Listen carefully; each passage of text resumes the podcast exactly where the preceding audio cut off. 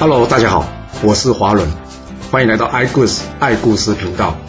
我喜欢听故事，希望这些故事能带给您想象力、思考力、判断力以及创造力。让我们一起来听故事吧。我们上次说到呢，楚庄王解决掉窦月娇这个心头大患了。解决掉这心头大患之后，他当然就开心了。他开心的跟大家说：“自从我努力改过前非、专心政务以来啊，已经很久没有跟大家一起同乐了。今天我要请大家一起去吃饭，吃顿饭。而这顿饭的名字呢，我们就给它取名叫做太平宴。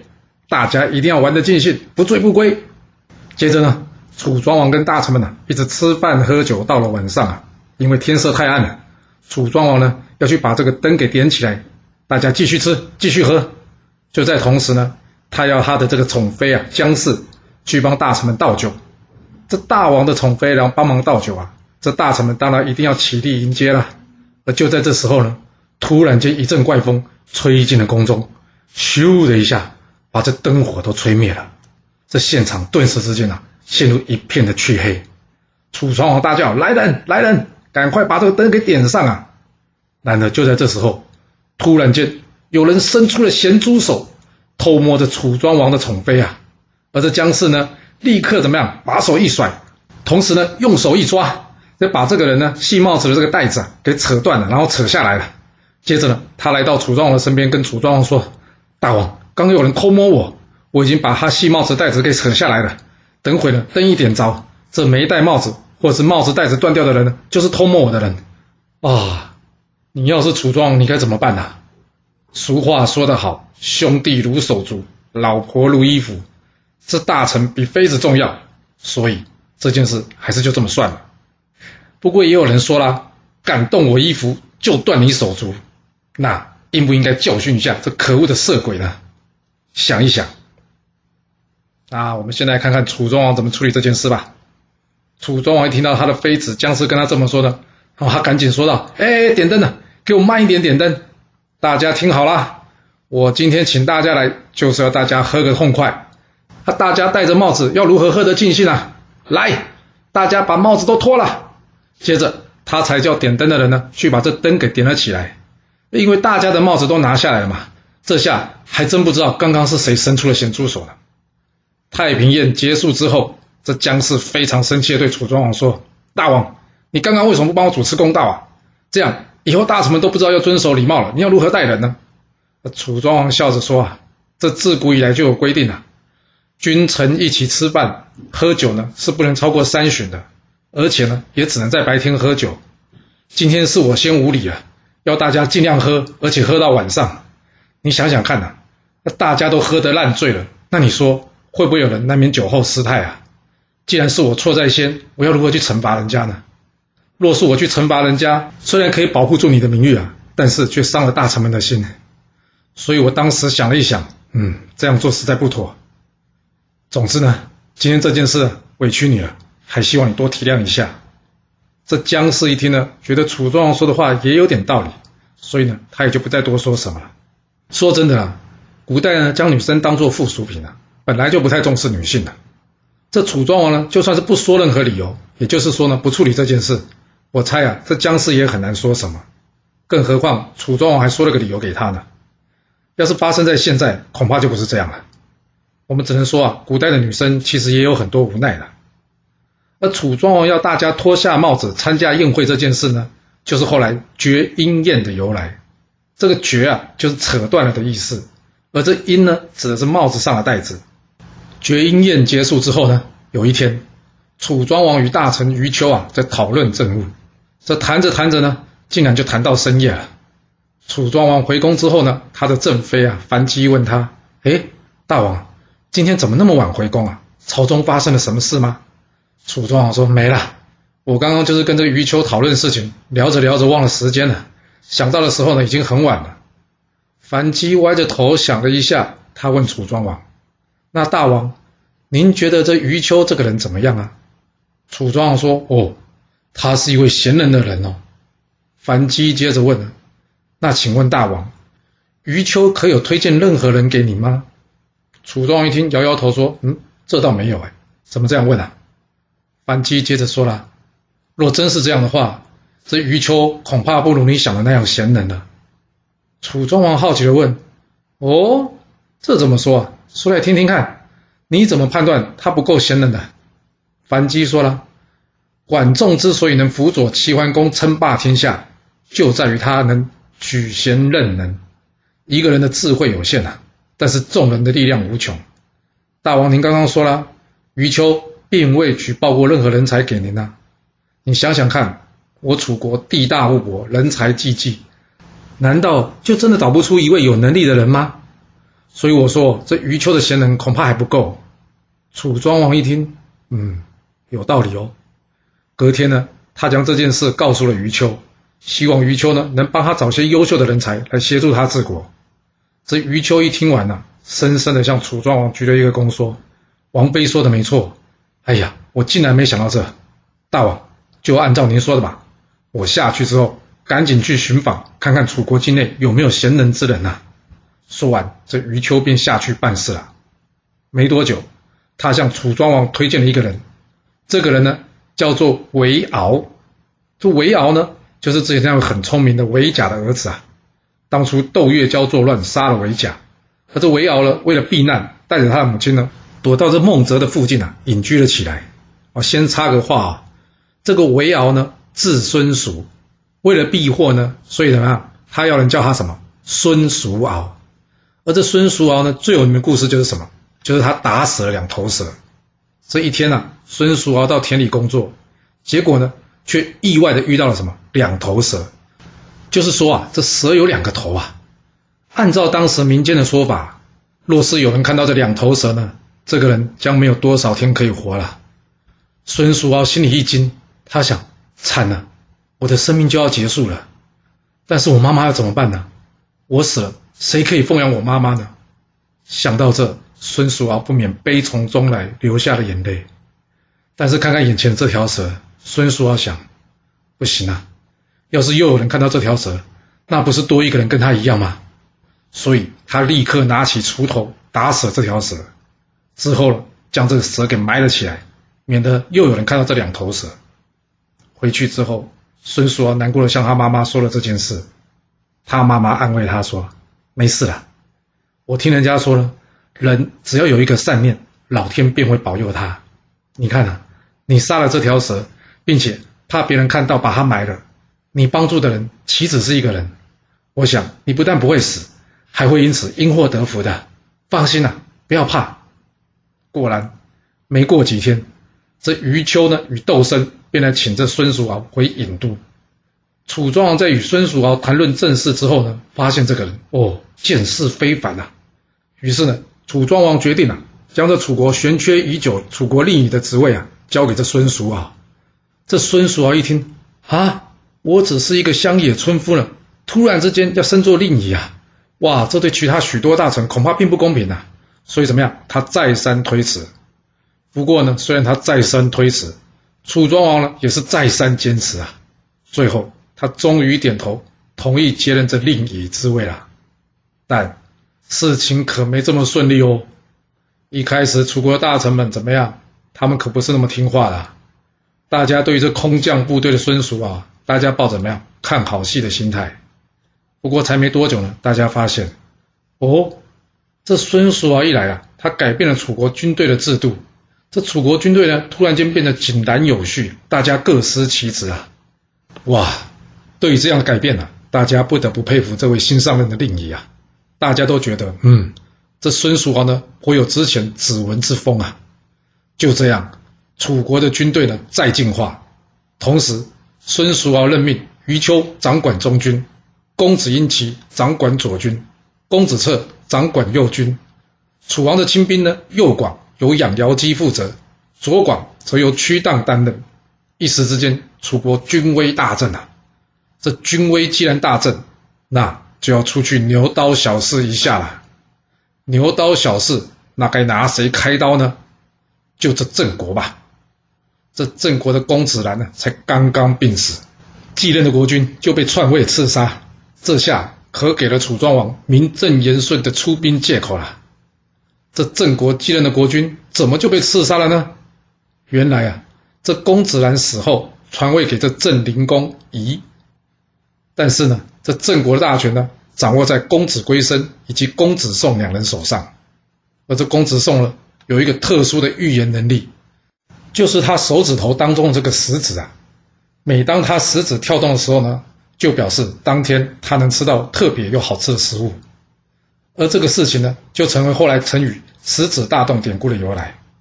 一天，这公子宋与公子归生聚在一起，准备去见这郑灵公啊。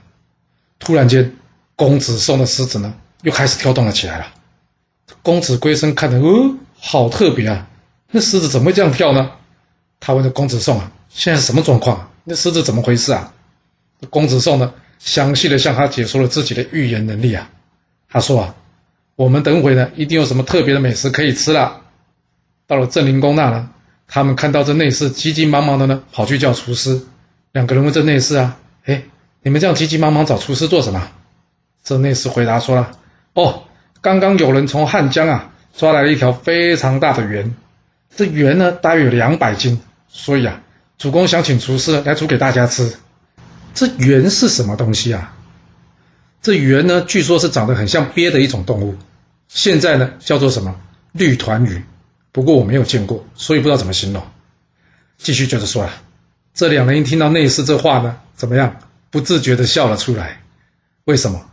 因为公子宋的食指大动，果然有好吃的东西呀！来到郑灵公面前呢，郑灵公看这两人笑得这么开心，于是问他们俩：“哎，什么事啊？你们两个笑得那么开心呢？”这公子归生呢，把刚刚公子宋跟他说啊，他食指能预言的事呢，告诉这晋灵公一遍了。不过他们没想到，这晋灵公很小心眼呐。晋灵公听完之后呢，他说：“哎。”这预言能不能中，还要看我同不同意才能确定吧。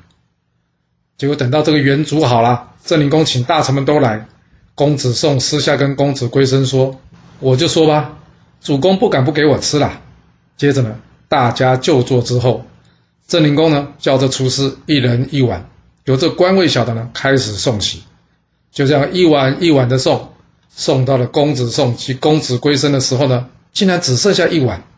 这厨师问郑灵公说：“主公，只剩下一碗了，那应该送给谁啊？”郑灵公想一想说：“嗯，那就送给公子归生吧。”说完，他挖苦公子宋说：“我就说吧，你的预言能力准不准，还得要看我同不同意，不是吗？”哈哈哈！公子宋哪里会不知道？其实这就是郑灵公干的好事啊！他被这郑灵公当面羞辱啊，一时气不过他，怎么样？冲上前去啊！跑到郑灵公前面呢，在郑灵公的碗中呢，用手挖了一块圆的肉来吃。吃完之后呢，他跟郑灵公说：“哎，我已经吃到喽，我这食指预言的能力看来还是有准的。”说完，转身就走。哇！郑灵公呢，一看这个样子，他非常生气，将筷子丢在地上说：“可恶啊！这公子宋欺人太甚啊！我要杀了这家伙！”公子归真一听到呢，赶紧站出来帮公子宋说话。但是呢，这郑灵公哪里听得进去啊？这顿饭就在这尴尬的情况下草草结束了。下去之后，这公子归生呢，赶快去找这公子宋，要他去跟郑灵公道歉。公子宋说：“笑话，他自取其辱啊！他不来跟我道歉，要我跟他去道歉，有这种说法吗？”公子归生说：“你这话是没错啦，但是你们的身份不是朋友，是君臣呢，哪有国君向臣子道歉的呢？你听我一句劝啊，你先消消气。”等气消了之后呢，去跟主公道歉啊。隔天，两人一同上朝，但是公子宋呢，完全没有想要道歉的样子。而这公子归生呢，原先还想要帮公子宋说好话他跟郑灵公说：“主公啊，昨天的事啊，公子宋知道他错了，今天呢，特地前来道歉了。不过因为太害怕，所以呢，说不出话来。”郑灵公一听到这呢，袖子一挥，大声的说：“笑话，公子宋怕我。”我看是我怕公子宋吧。说完，他便转身离开了。下朝之后呢，公子宋跟公子归生说：“啊，我看这主公可能会想杀了我，与其等他来杀我，不如我先动手。哎，你要不要来帮我啊？”公子归生听他这么说啊，吓了一跳。他说：“你说真的假的？这小动物养久了，我都不忍心下手杀掉了，更何况要杀掉自己国君？你别乱说话。”公子宋笑了笑说：“哎，看你。”我不过是开玩笑，你紧张什么劲儿？但没过多久啊，这朝中突然间有谣言传出来了。什么谣言？就是这公子归生啊，想要图谋不轨，刺杀这个郑灵公啊。公子归生听到这谣言之后，他问公子宋说：“哎，这谣言是你放的吧？你什么意思啊？”公子宋说：“没什么意思啊，你不帮我，我就让你死的比我早一点。”公子归生听到公子宋这话之后呢，吓了一大跳，说：“到底想要我怎么样？”公子宋说：“废话，当然是想你帮我杀这吴道坤君，另立新君啊。”公子归生想了想说：“哎呀，你爱怎么做就怎么做，我当不知道就是了。”公子宋听到公子归生这么说了，他终于可以放心了。毕竟朝中大权都在这归生手上啊，只要他不选边，那就等于是帮了大忙了。接着。公子宋派出刺客，并且贿赂郑灵公的随从，趁着这三更半夜啊，潜入宫中。他们拿了一大堆啊装了土的这袋子啊，就将这郑灵公怎么样，活活的压死在这袋子之下了。之后，公子宋按照计划要去原立这公子去疾为国君。不过，这公子去疾却认为呢，不论是贤德或是年纪，他呢都不是第一顺位，所以他不愿意接受。最后。改由他的哥哥公子坚即位，是为郑襄公。不过这郑襄公其实也不是什么好东西啦。他爸爸一共生了十三个儿子，扣掉刚刚死掉的郑灵公呢，还有他自己，还有推荐他的公子去疾，他竟然怎么样？打算一口气呢杀光这十个兄弟，免得大家将来怎样来抢他国君的位置。哇！这公子去疾一听到说不用吧，你已经上台了，不要杀了这些兄弟吧。他告诉郑襄公啊，这些兄弟们呢，就像守护大树的枝干啊。若是你杀光了他们，这大树就没得保护了。讲了好久之后呢，这郑襄公啊，终于打消了杀掉兄弟的念头啊。说真的，要是没有公子去疾啊，这十个兄弟恐怕也要到地下去找他们父亲报道了。这郑襄公之后呢，又听了这公子去疾的话，他不但没杀这些兄弟的，反而来重用他们，并且呢，按照大臣的建议呢。依附这晋国啊，希望呢来求得郑国的安全，但该来的总还是会来的。我们前面不是说了吗？楚庄王想要攻打这郑国，啊，这郑国弑君，正好让楚庄王找到了好借口啊。所以楚庄王出兵来责问这郑国：“你为什么要弑君呢？”这郑国怎么可能是楚国的对手？当然是赶紧向晋国求援啊。那晋国这边呢？晋国这边派出大将栾书前往这郑国救援，这栾书决定呢，直接攻击楚国的附庸国蔡国，来吸引这楚军，以解除这郑国的危机。果不其然，这楚国呢放弃攻郑，改为调动申息两地的军队啊前来救蔡。既然这郑国的危机已解，晋军该与楚军一战吗？将军赵瓜及赵统认为，人都来了，不打一下展现军威怎么行呢？栾书点点头说：“嗯，好，那我们就与楚军一战吧。不过就在这时候呢，巡守韩厥以及士燮，士燮就是之前那个士会的儿子啊。因为呢，他被封在范这个地方，所以呢，又有人叫他范文子。这三人呢，都劝着栾书说：我们这一战主要的目的是来救郑啊。现在郑国的危机已经解除了，我们不但不撤军，还真的要去攻打蔡国。蔡国到底做错什么事？要是没有的话，我们这场仗会变得师出无名呢。”就算是侥幸打赢了楚国，这面子上也不光彩啊！我看算了吧。栾书在思考了好一会之后呢，他说：“嗯，你们三个人都是君子，说的话也很有道理。好吧，我就听从你的意见，撤军吧。”而这栾书同意撤军呢，也就是成语“从善如流”典故的由来，就是说呢，乐于接受别人的好意见。这郑国的危机暂时解除了，但楚庄王可没放弃哦。不久之后，他又出兵攻打陈国，这次陈国投降求和，而这陈国投降楚国了，让这晋成功呢很不以为然。他总不能让晋国的霸业在他手上给弄掉吧？但这陈国是真的投降，还是虚应楚国暂时投降呢？这问题测试一下就知道了。于是晋成公呢举办了一场诸侯大会，邀请宋、魏、郑、曹、陈等五国，没想到。这陈国竟然没来耶，那就可以确定这陈国真的背叛他，倒向楚国了。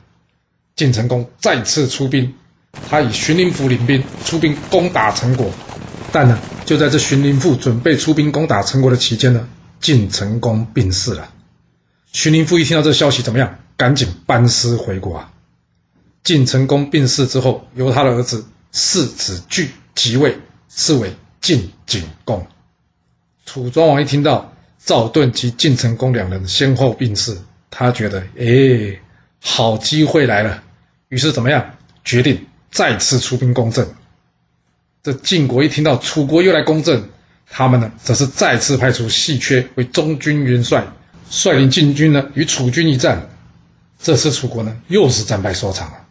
不过虽然战败，但是受创不深啊。这郑国一想，哇，楚国虽然战败，但是没有受创哎。他担心这楚国来报复啊，而且他也不知道这新上任的晋景公到底是不是块料啊。于是他决定，嗯，要不。我们先来试探一下好了，我先改投靠楚国好了。果然，这郑襄公前脚才归附楚国，后脚呢，这晋景公立刻派兵连同宋、魏、曹去攻打这郑国。这下郑襄公可算是有理由了，反正打不赢嘛，赶快投降。就算将来楚国来责问他，他也有理由。加上他也正好借这机会呢，看看这楚庄王到底给不给力啊？没错。楚庄王怎么可能随随便便让郑国投降晋国不表示意见呢？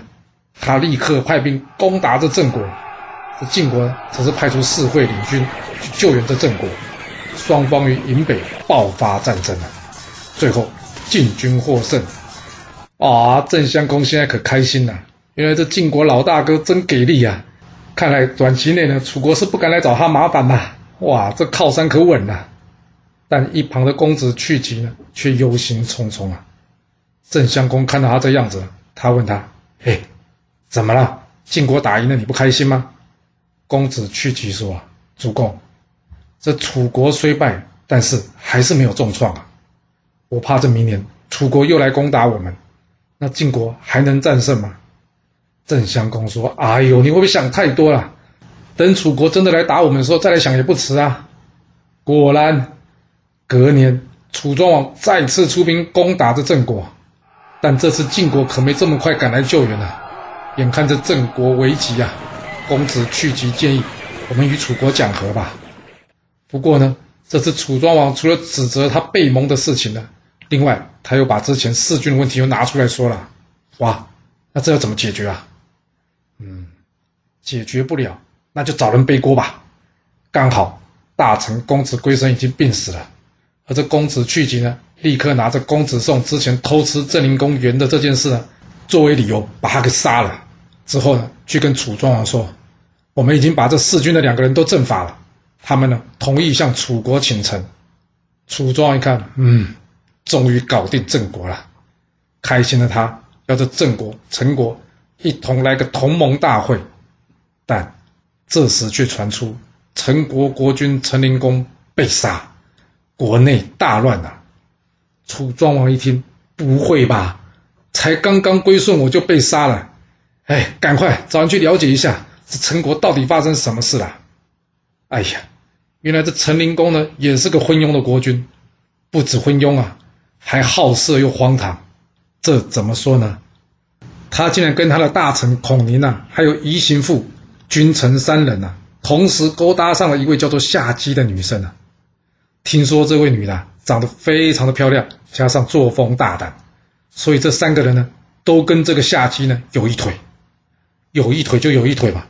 没想到这三个人竟然怎么样，还在朝堂之上公然讨论起他们跟夏姬有一腿的事情，还聊到开心的大笑啊，完全不管旁边大臣的眼光啊。这时有一位叫做谢之的大臣啊，他实在看不下去了，他冲进宫，把这陈灵公啊好好的给念了一顿。陈灵公敷衍的跟谢氏说：“好了好了，我会改了。”这陈灵公真的会改吗？若是他改了，为什么又会走上灭亡的道路呢？这故事会如何的发展呢？我们要到下次才能跟各位说喽。